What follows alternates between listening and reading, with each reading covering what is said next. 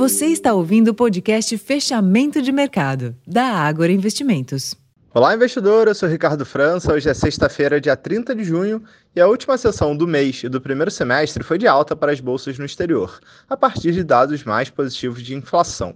Na Europa, os índices de ações subiram após a pesquisa da Eurostat mostrar que a taxa anual do CPI ou seja, índice de inflação ao consumidor da zona do euro, desacelerou no mês de junho, com o núcleo ficando abaixo do que era esperado pelo mercado.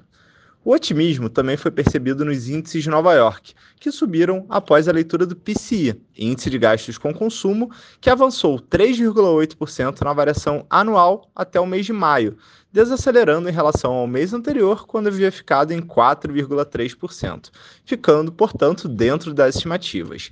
Já o núcleo da inflação ficou um pouco abaixo do que era estimado.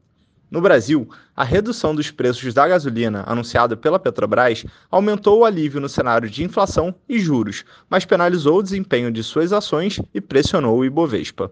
No fim dos negócios, o principal índice da Bolsa Brasileira tinha leve queda de 0,25%, cotado aos 118.087 pontos.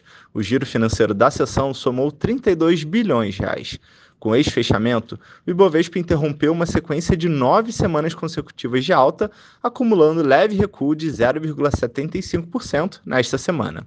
No mês de junho, no entanto, a bolsa teve boa valorização, de 9%, encerrando assim o primeiro semestre do ano com ganhos de 7,6%.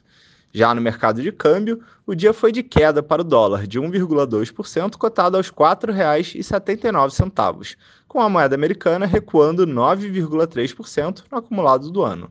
Esses foram os destaques da sessão dessa sexta-feira. Eu vou ficando por aqui. Desejo a todos uma excelente noite e um bom final de semana.